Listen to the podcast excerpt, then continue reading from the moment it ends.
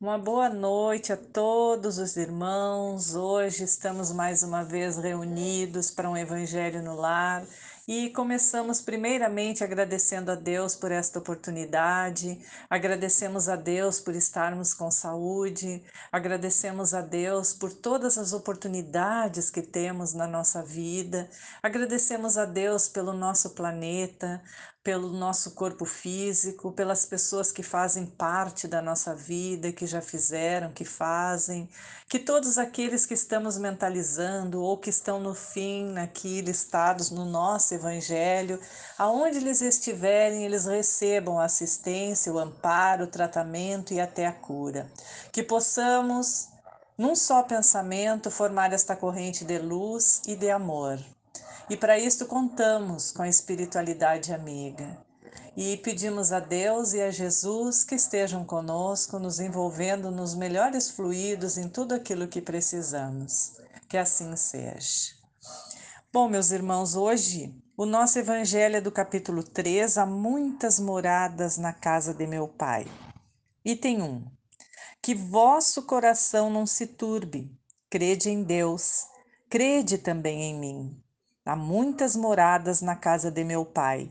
Se assim não fosse, eu já vos teria dito, porque eu me vou para vos preparar o lugar, e depois que eu tenha ido, é que vós e vos tenha preparado o lugar, eu voltarei e vos retomarei para mim, a fim de que lá onde eu estiver, aí estejais também.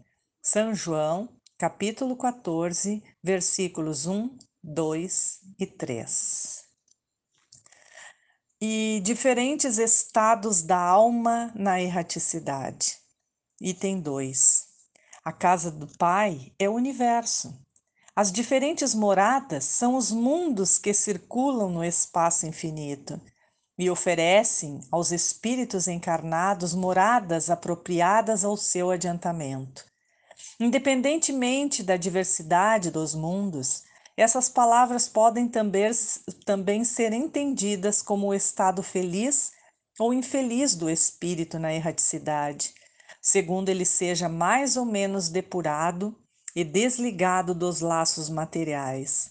O meio em que se encontra o aspecto das coisas, as sensações que experimenta, as percepções que possui variam ao infinito, enquanto que uns não podem se distanciar da esfera em que viveram, outros se elevam e percorrem o espaço e os mundos, enquanto certos espíritos culpados erram nas trevas os felizes gozam de uma claridade resplandecente e do sublime espetáculo do infinito, enquanto, enfim, que o mal, atormentado de remorsos e de lamentações, frequentemente só, sem consolação, separado dos objetos da sua afeição, geme sob o constrangimento dos sofrimentos morais. O justo, reunido àqueles que ama, goza as doçuras de uma indivisível felicidade. Lá também há, pois, várias moradas, embora não sejam nem circunscritas, nem localizadas. Queridos irmãos, que esclarecimento esta lição. Há muitas moradas na casa do meu pai. Nós podemos observar esta lição de duas maneiras: em relação aos planetas ou ao estado da alma das pessoas, que é a nossa morada, né? Aos vários mundos habitados. As pessoas é que fazem o planeta, não é o planeta que é evoluído. É o nível que nós, os habitantes, estamos. Nós somos os causadores dos nossos sofrimentos. O Senhor retribui a cada um segundo as suas obras. Somos os únicos responsáveis pelos erros do nosso livre-arbítrio. Os habitantes evoluem e transformam, constroem o planeta. Então, tudo depende de nós. Segundo nos revelam os espíritos, E o bom senso determina que a Terra não é o único planeta habitado, assim como aqui na Terra nós vemos vários, por exemplo, vários estados, várias cidades, vários estados, né? Vários países, no mundo espiritual também. Né? Lá também tem vários lugares, várias moradas, de acordo com a evolução de cada espírito. Então, nós vamos para onde nos afinizamos, para onde está de acordo com a nossa moral, né? Aqueles que trabalham, como diz ali no final, que buscam a sua melhora, a sua reforma, esses vão para lugares bons. Aqueles outros que ainda se comprazem com ah, algumas mazelas, como ódio, rancor, as coisas materiais, as coisas né, mundanas, eles ficam apegados aqui na terra. Então, sofrem esses irmãos. E os outros, os felizes, se purificam, vão, evoluem para mundos melhores. Então, de acordo com os ensinos de, de Jesus, existem inúmeros mundos ou moradas na casa do Pai ou seja, no universo. Assim como os espíritos progridem, também os planetas passam por transformações evolutivas.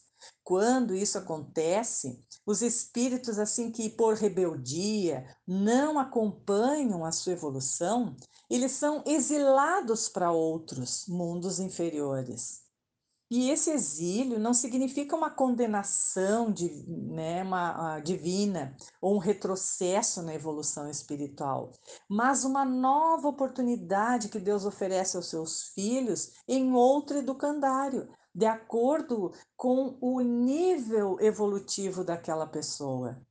Então, no concerto universal, nós encontramos mundos de diferentes categorias, como mundos primitivos, mundos de provas e expiações, como a Terra agora, mundos de regeneração, que é o que estamos aspirando, né? Mas ainda tem um percurso longo ainda pela frente, mundos ditosos, mundos celestes, divinos, e assim vai.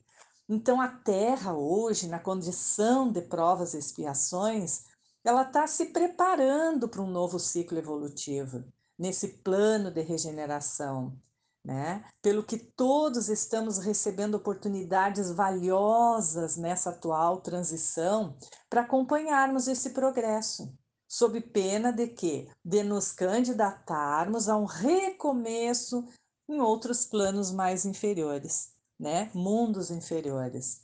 Então, e não é retrocesso, e não é, é, é cobrança divina, né?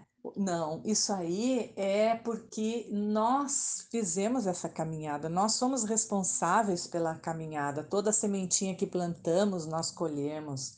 Então, aqueles que fazem por merecer, têm coisas melhores. Isso é a vida, é sempre assim. Todo aquele que trabalha, que batalha, que se esforça, ele tem a sua recompensa. Assim como aquele que não trabalha, que deixa para depois, que adia, que retarda o seu, a sua evolução, também vai colher os frutos que plantou. Né? Então, segundo alguns espíritos, inclusive Emmanuel, né? grande parte da humanidade terrena veio exilado de, de um planeta do sistema de Capela. Então vejam, né? Nós já fomos exilados e agora estamos aqui na Terra, um pouquinho melhor, para evoluir, né? E que possamos ser fortes, que possamos realmente enxergar em nós aquilo que, né, que precisamos mudar, porque só nós conseguimos fazer a nossa reforma. Ninguém faz o dever de casa do outro. Então, nós temos responsabilidades conosco, cada um com si, e Deus cuida de todos e dá a todos conforme o seu merecimento. Deus é justo, é bom. Então, este Pai maravilhoso que nos dá todas essas oportunidades, e quanto mais estudamos, a gente vê que perfeição, né? E, e quantas oportunidades Ele nos dá então, que possamos agora, em prece, elevar o nosso pensamento a Deus e pedir que possamos cada vez mais enxergar essas oportunidades que a vida nos dá. Reclamar menos e abraçar essas oportunidades mais, com coragem, com fé, sabendo que tudo passa, que aqui na vida as coisas, nada é para sempre, nem a família, nada nos pertence, tudo é passageiro. As dificuldades, então, na verdade, elas são um, uma bênção na nossa vida, porque com certeza nós merecemos tudo que passamos, porque esse Pai é justo e ele nos dá exatamente aquilo que precisamos para a nossa evolução. Então, tudo cabe a nós. Nós, ele nos deu o livre-arbítrio justamente para isto, para que possamos ser responsáveis tanto pelos nossos acertos quanto pelos nossos erros.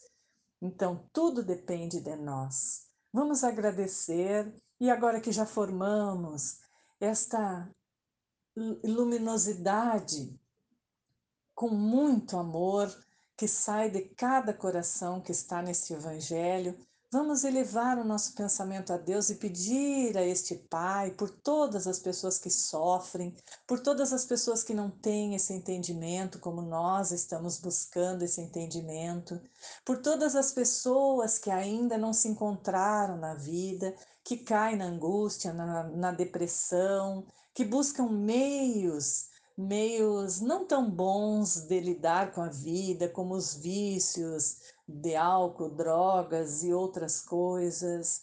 Vamos pedir por todos esses irmãozinhos que consigam enxergar o que realmente importa, que consigam vencer essas dificuldades. Pedimos também por todos aqueles irmãozinhos que sofrem dores, doenças no corpo físico, no mental também, que não conseguem lidar e buscar o seu equilíbrio, que eles possam receber tudo aquilo que precisam, principalmente a força que vem do nosso Pai.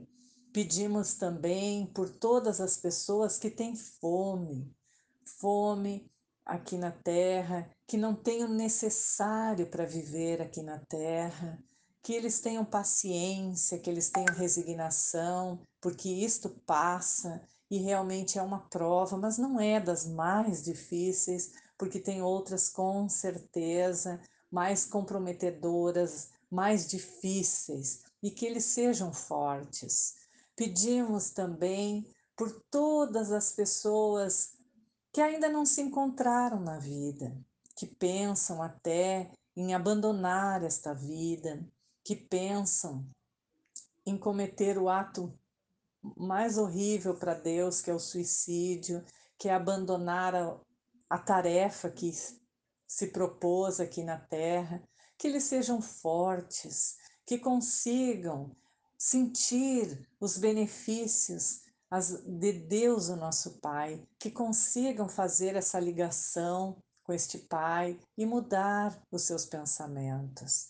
Enfim, nós pedimos por todas as pessoas que estão mentalizando este evangelho, que estão fazendo nos seus lares este evangelho, este momento de oração, e todas aquelas pessoas também que eles estão mentalizando, que possam receber aonde estiverem. Pedimos por nós também, que possamos nos melhorar a cada dia. Agradecemos esta oportunidade maravilhosa que possamos ter muitas como esta. E encerramos com alegria este Evangelho, que possamos ficar um pouquinho com esses fluidos benéficos, dividindo com todas as pessoas que de nós se aproximarem, que possamos ter uma noite maravilhosa de sono, repouso do nosso corpo físico, e ainda que essas luzes esse, deste Evangelho maravilhoso envolva todo o planeta Terra, distribuindo a paz, distribuindo amor em todos aqueles lugares mais necessitados, principalmente a paz. E que Deus e Jesus estejam com todos, que todos aqueles que têm aguinha nos seus lares recebam neste momento a fluidificação através do medicamento que estão precisando, seja para o corpo físico, campo mental e espírito. e encerramos o nosso Evangelho, agradecendo a todos os irmãos e agradecendo a espiritualidade amiga que esteve conosco.